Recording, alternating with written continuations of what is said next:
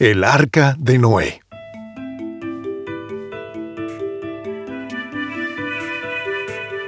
¿Sabías que hay docenas y docenas de historias de un diluvio universal en las más diversas y dispares culturas? Desde Japón hasta los mayas, de los babilonios a los polinesios, de los esquimales a los aborígenes de Australia y África. El arca de Noé es la historia de una gran catástrofe ecológica provocada por la ceguera de los seres humanos. ¿Tú crees que esta es una historia relevante hoy en día? Yo creo que muy bien podría ser la historia más urgente de hoy en día, y por eso te la voy a contar hoy. Nomás permíteme hacer un par de notas preliminares, porque este no es un cuento para niños, aunque hemos visto tantas ilustraciones bonitas de caricatura del Arca de Noé. No es un cuento para niños, es una historia de enorme peso y consecuencia. El Arca de Noé es conocida también como la historia del diluvio universal. No es una aventura, pues, que solo afectó a una o dos personas. Este fue un desastre que se ciñó sobre el mundo entero, sobre hombres, animales, aves, reptiles y plantas. Y esta es parte de su fascinación, porque es una historia que afirma e ilustra la íntima conexión que hay entre todas las formas de vida. Fíjate, la ceguera y la violencia humanas provocan pérdidas que nos afectan primeramente a ti y a mí como individuos. Alguien es ciego violento, eso afecta a alguna persona, a ti y a mí, como individuos. Pero al afectarnos a ti y a mí, afectan también a nuestras familias. Y así, al afectar a nuestras familias, afectan a nuestras sociedades, y luego a nuestras naciones, y a nuestras regiones geopolíticas y al final, con el mismo efecto ondulante que ves cuando tiras una roca a un estanque, al mundo entero de alguna manera allá en el fondo, toda pérdida personal acaba siendo una pérdida mundial, un pequeño diluvio universal. Lo que perdió un individuo lo perdimos todos. Ah, pero también lo que ganó un individuo lo ganamos todos. Y este es el caso de Noé, el timonel del arca. Lo que tú y yo hacemos afecta irremisiblemente, inevitablemente a otros. ¿Recuerdas aquella imagen asombrosa de la teoría del caos, de que el aletear de una frágil mariposa en la selva amazónica influye el tiempo exacto de formación y la trayectoria que seguirá un tornado al otro lado del mundo semanas más tarde? Pues con mucha mayor razón aún, nuestras acciones como seres humanos. Millones y millones de niños inocentes están sufriendo en este preciso instante las consecuencias de la buena o mala conducta de sus padres, las buenas o malas decisiones de sus padres, los beneficios o maleficios, perjuicios de la conducta de los padres bendicen o maldicen a sus hijos, aun cuando los hijos no sean culpables de las decisiones tomadas por sus padres. Ah, qué cósmica responsabilidad ser padres, ser adultos. Para bien o para mal, lo que tú y yo perdamos, destruyamos, despilfarremos, lo pierde la humanidad entera. Lo que tú y yo ganemos, lo gana la humanidad entera. Hay historias, pues, de un diluvio universal en docenas de culturas de todo el mundo. ¿Y cuál es el mensaje que debemos escuchar en este coro planetario? En los términos científico-paganos de hoy en día, tenemos que aprender que nuestra manera de vivir, nuestro estilo de vida, se puede volver insostenible y provocar un desequilibrio ecológico que llevará a la naturaleza, a la madre tierra, la madre naturaleza, Gaia, a deshacerse de nosotros, la especie problemática, para restaurar el equilibrio. Esa es la historia del arca de Noé. ¿Tú crees que esta es una historia relevante el día de hoy? Escuchemos y decidamos.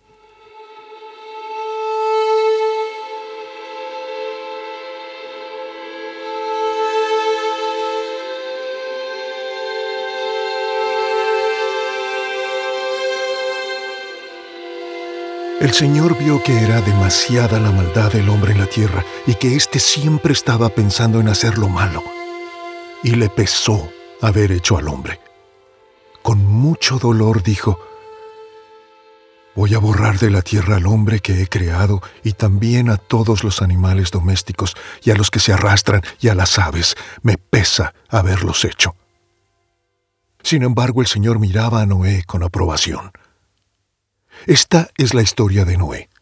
Noé era un hombre muy bueno, que siempre obedecía a Dios. Entre los hombres de su tiempo, solo él vivía de acuerdo con la voluntad de Dios. Noé tuvo tres hijos. Para Dios la tierra estaba llena de maldad y violencia, pues toda la gente se había pervertido. Al ver Dios que había tanta maldad en la tierra, le dijo a Noé, He decidido terminar con toda la gente. Por su culpa hay mucha violencia en el mundo, así que voy a destruirlos a ellos y al mundo entero. Construye un arca, una barca de madera resinosa Voy a mandar un diluvio que inundará la tierra y destruirá todo lo que tiene vida en todas partes del mundo. Todo lo que hay en la tierra morirá. Pero contigo estableceré mi pacto, y en el arca entrarán tus hijos, tu esposa, tus nueras y tú. También llevarás al arca un macho y una hembra de todos los animales que hay en el mundo, para que queden con vida igual que tú. Contigo entrarán en el arca dos animales de cada clase, tanto de las aves y animales domésticos como de los que se arrastran por el suelo, para que puedan seguir viviendo. Junta además toda clase de alimentos y guárdalos, para que tú y los animales tengan que comer. Y Noé hizo todo tal como Dios se lo había ordenado.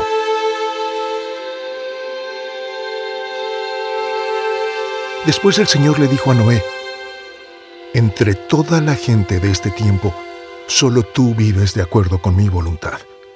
Por lo tanto, entra en el arca junto con tu familia.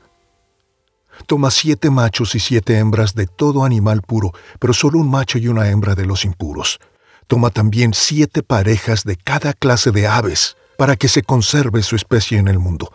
Porque dentro de siete días Haré que llueva durante cuarenta días y cuarenta noches. Voy a borrar de la tierra todo lo que vive y que yo he creado.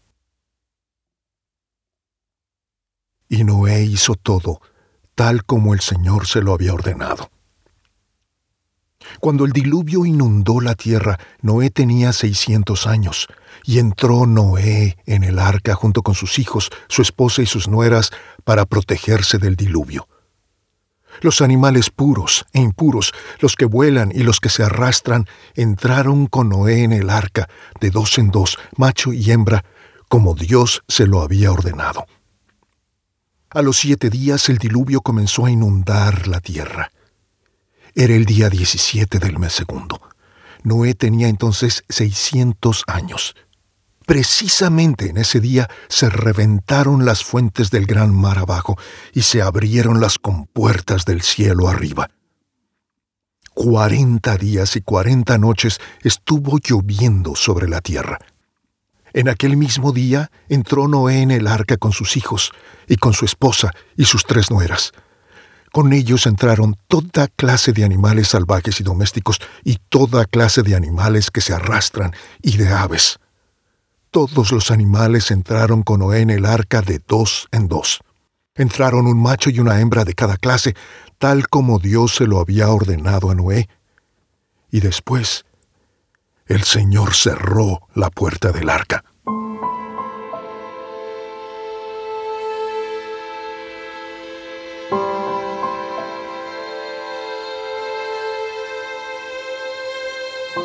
El diluvio duró cuarenta días.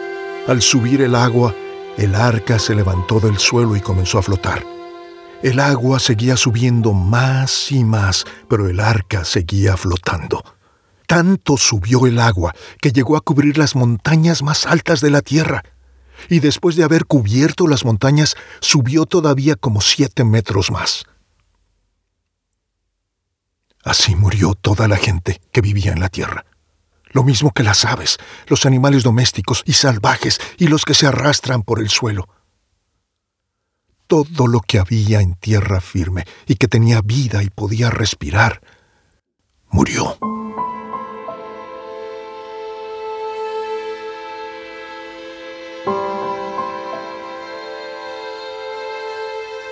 Solamente Noé y los que estaban en el arca quedaron vivos, los demás fueron destruidos. El hombre, los animales domésticos, las aves del cielo y los animales que se arrastran, pues la tierra quedó inundada durante 150 días. Entonces Dios se acordó de Noé y de todos los animales que estaban con él en el arca. Hizo que el viento soplara sobre la tierra y el agua comenzó a bajar. Se cerraron las fuentes del mar profundo y también las compuertas del cielo. Dejó de llover. Y el agua comenzó a bajar poco a poco. Al cabo de 150 días, el agua ya iba bajando y el día 17 del mes séptimo, la barca se detuvo sobre las montañas de Ararat. El agua siguió bajando y el primer día del mes décimo ya se podían ver las partes más altas de los montes. Después de cuarenta días, Noé abrió la ventana del arca que había hecho y soltó un cuervo. Pero el cuervo volaba de un lado para otro esperando que la tierra se secara. Después del cuervo, Noé soltó una paloma para ver si la tierra ya estaba seca. Pero la paloma regresó al arca porque no encontró ningún lugar donde descansar, pues la tierra todavía estaba cubierta de agua. Así que Noé sacó la mano, tomó la paloma y la hizo entrar en el arca. Noé esperó otros siete días y volvió a soltar la paloma. Ya empezaba a anochecer cuando la paloma regresó, trayendo una ramita de olivo en el pico. Así, Noé se dio cuenta de que la tierra se iba secando. Esperó siete días más y volvió a enviar la paloma. Pero la paloma ya no regresó.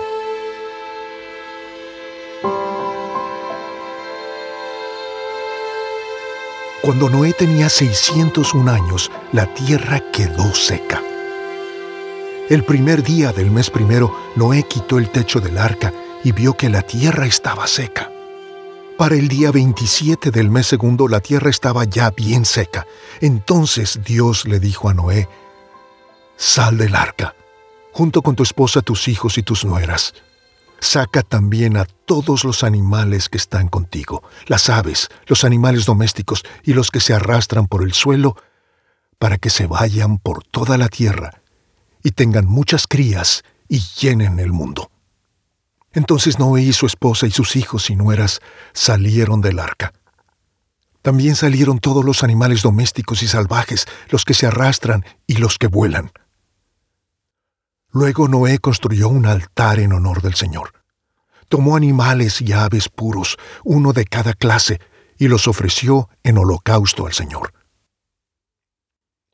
Cuando al Señor le llegó este olor tan agradable, dijo, Nunca más volveré a maldecir la tierra por culpa del hombre, porque desde joven el hombre solo piensa en hacer lo malo. Tampoco volveré a destruir a todos los animales, como lo hice esta vez. Mientras el mundo exista, habrá siembra y cosecha, hará calor y frío, habrá invierno y verano y días con sus noches.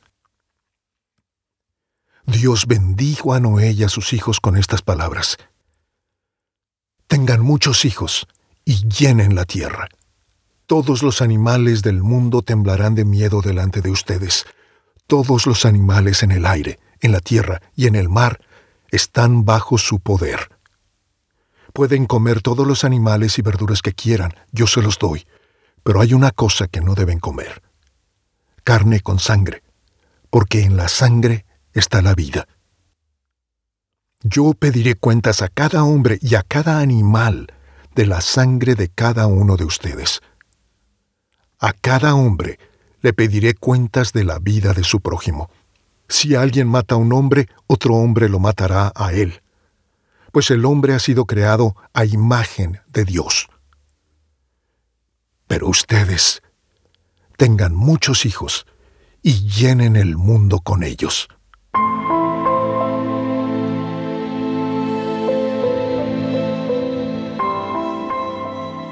Dios también les dijo a Noé y a sus hijos, miren, yo voy a establecer mi pacto con ustedes y con sus descendientes, y con todos los animales que están con ustedes y que salieron del arca. Aves y animales domésticos y salvajes, y con todos los animales del mundo. Mi pacto con ustedes no cambiará. No volveré a destruir a los hombres y animales con un diluvio. Ya no volverá a haber otro diluvio que destruya la tierra esta es la señal de la alianza que para siempre hago con ustedes y con todos los animales. He puesto mi arco iris en las nubes y servirá como señal del pacto que hago con toda la tierra. Cuando yo haga venir nubes sobre la tierra, mi arco iris aparecerá entre ellas. Entonces me acordaré del pacto que he hecho con ustedes y con todos los animales y ya no volverá a haber ningún diluvio que los destruya. Cuando el arco iris esté entre las nubes, yo lo veré y me acordaré del pacto que he hecho para siempre con todo hombre y todo animal que hay en el mundo. El arco iris es la señal del pacto que yo he establecido con todo hombre y animal aquí en la tierra.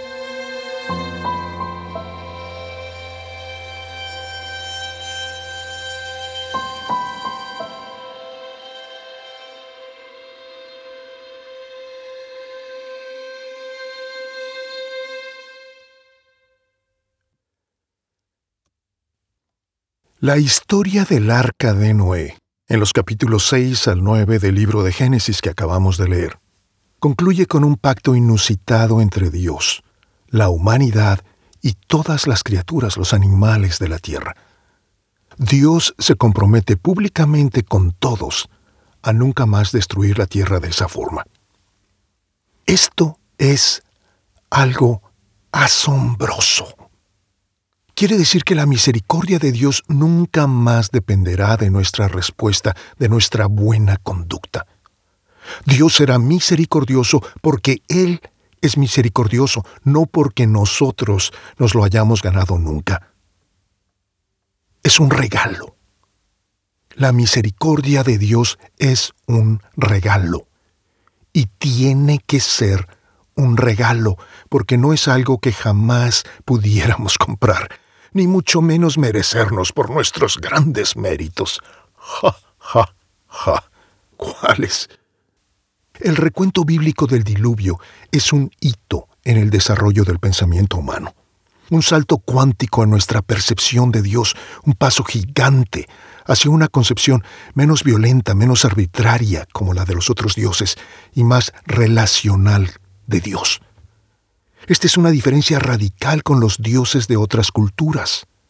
En todos los recuentos de otras culturas, y son docenas de todo el orbe, como ya dijimos, los dioses se indignan por la maldad y los dobleces de los hombres y desatan el diluvio y todo mundo muere, y los dioses entonces se dan por satisfechos. Su concepto de justicia queda vindicado. Pero el Dios de la Biblia es distinto, y por eso el recuento bíblico concluye con un pacto no con la destrucción, con un pacto iniciado por Dios mismo, que no tenía por qué prometerle nada a nadie, porque no le debe nada a nadie. Y este es un pacto de paz, porque Dios, imagínate, quiere vivir en paz con nosotros, de un modo que honre, preserve y restaure la vida. Dios quiere relacionarse con nosotros y hasta salvarnos de las consecuencias de nuestra ceguera y violencia que son las que desataron la catástrofe ecológica. Y humildemente toma la iniciativa. Dios, imagínate, Dios toma la iniciativa. arruinamos su creación, la manchamos, la corrompimos, y Él, sin embargo, toma la iniciativa y sella su promesa de paz, desplegando en los cielos un extraordinario arco iris.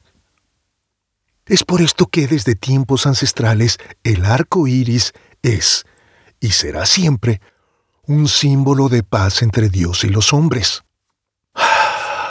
Y aquí, claro, hoy en día hay que hacer un paréntesis obligatorio. Los activistas LGBT, LGBT, se han apropiado el arco iris en los últimos dos, tres años. También se han apropiado del unicornio, que durante milenios ha sido y seguirá siendo símbolo de la virginidad. El unicornio era la criatura que sólo una virgen podía acariciar. El unicornio es el símbolo de la pureza sexual.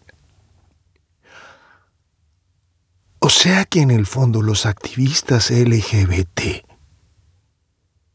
están buscando la paz con Dios y la pureza sexual.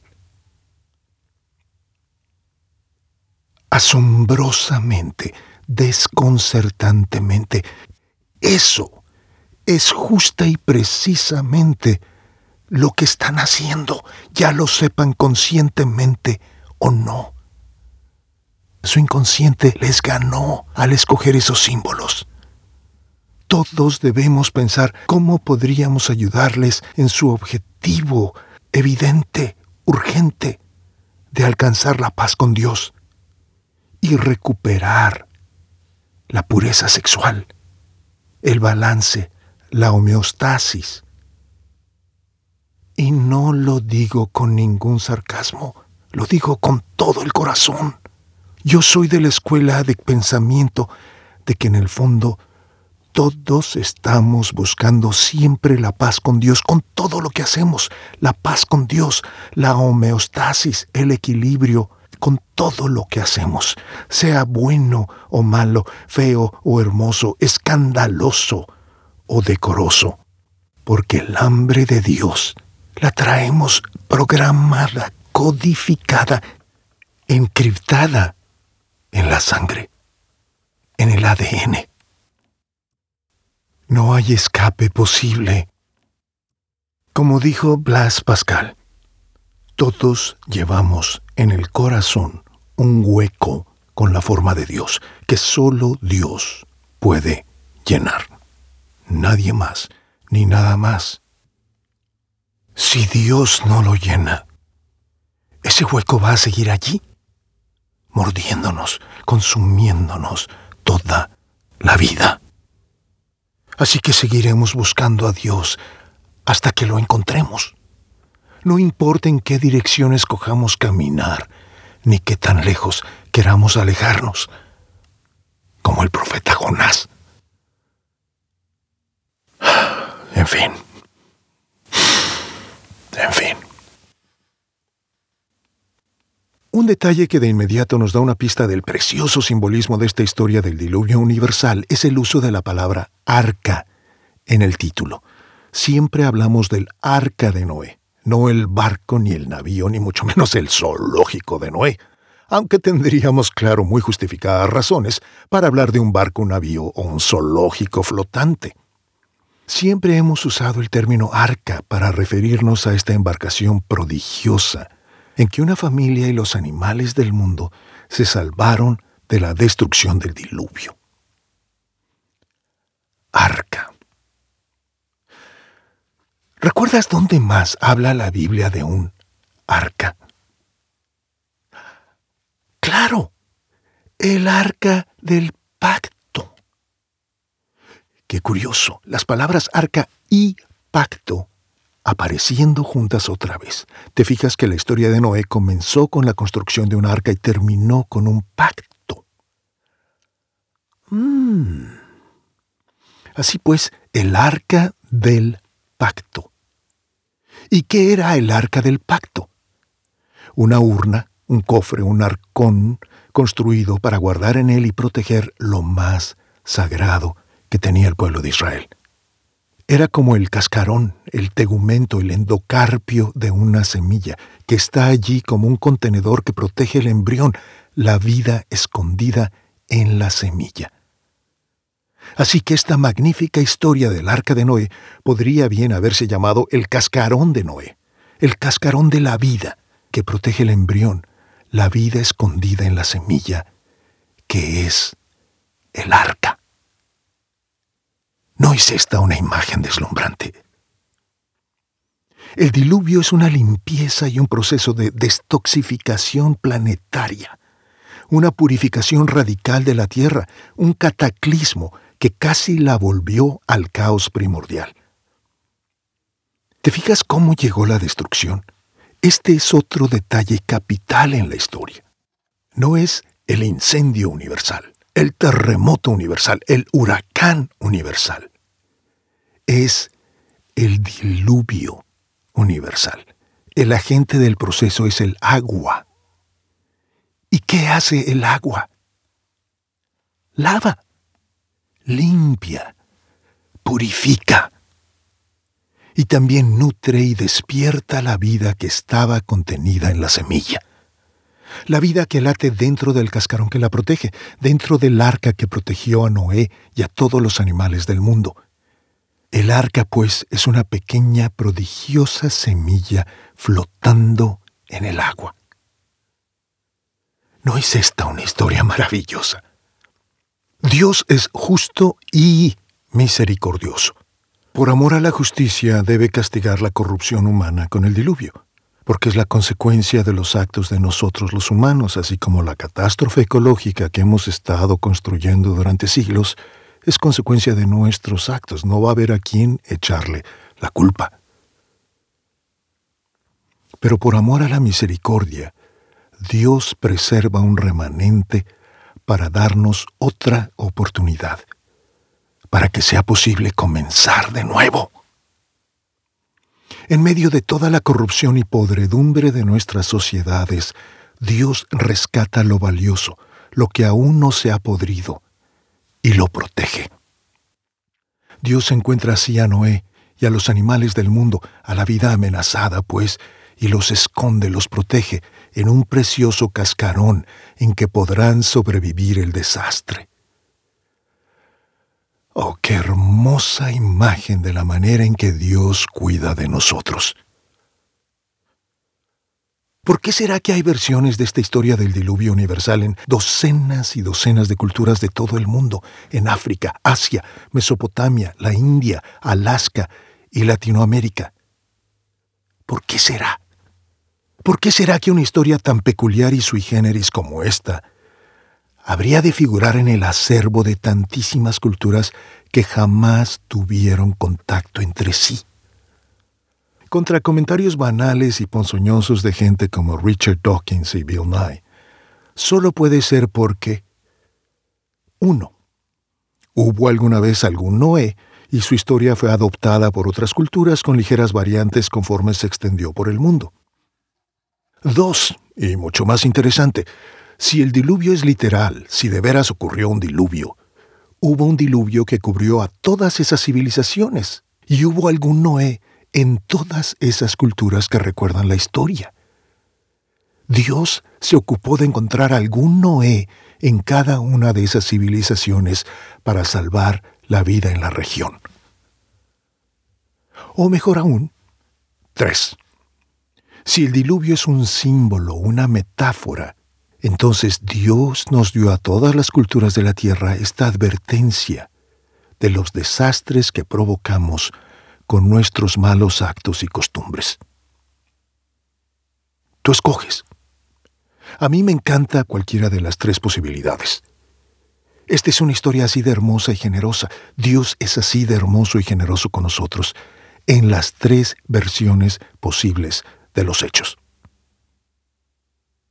No importa cuán corrupta y violenta se haya vuelto una cultura, Dios va a salvar a algún Noé, a alguna Noelia de entre ellos, para darnos otra oportunidad como individuos y como civilizaciones, Y sí, ya sé que Noelia no es el femenino directo de Noé, pero es el que más se acerca. Ah, qué gracia sería esforzarnos por ser el Noé, la Noelia, de nuestra familia, de nuestra colonia, de nuestra sociedad. No nomás por salvarnos nosotros, sino por el anhelo generoso de no dejarnos corromper, salvarnos así, no dejarnos comprometer, convertirnos en parte de la masa anónima, para ser mejor aptos de salvar a la vida en torno de nosotros.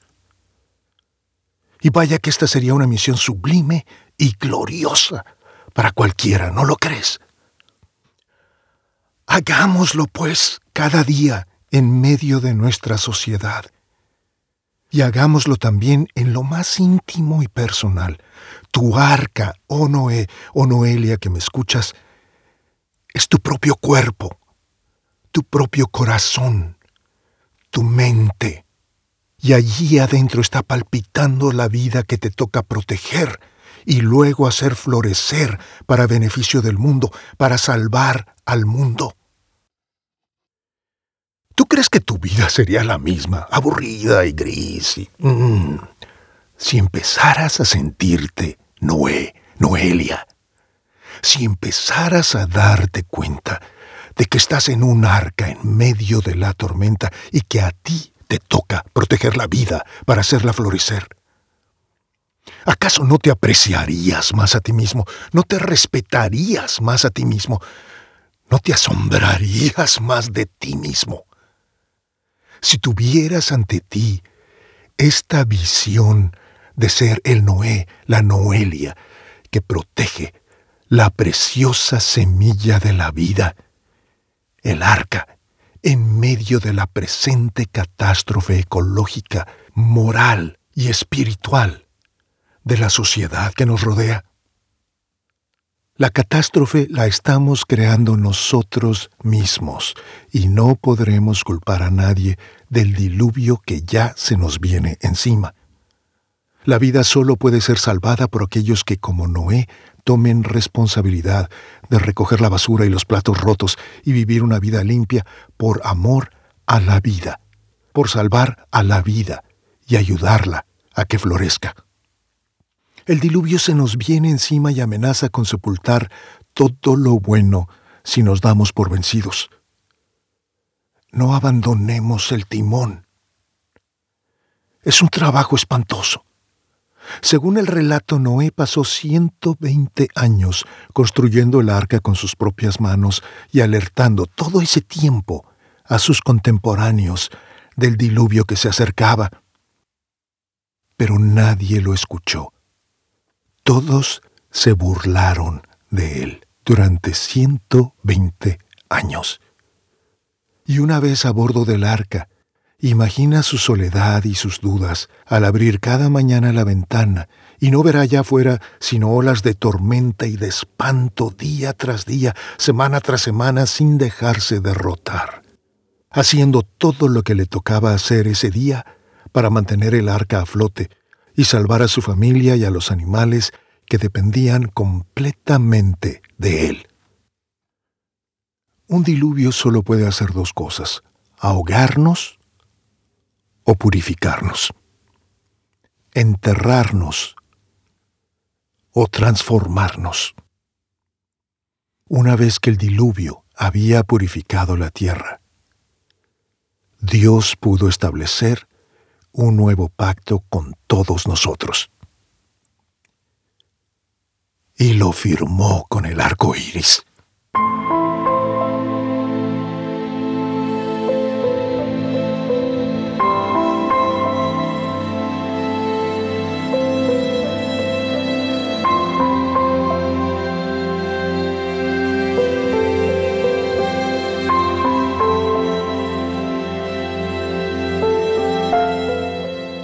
Gracias por escuchar. Que todos tengamos la valentía y el carácter para ser Noés y Noelias y salvar a la vida. Si te gustó, no te vayas sin darle like. Compártelo y suscríbete para que sigamos en contacto.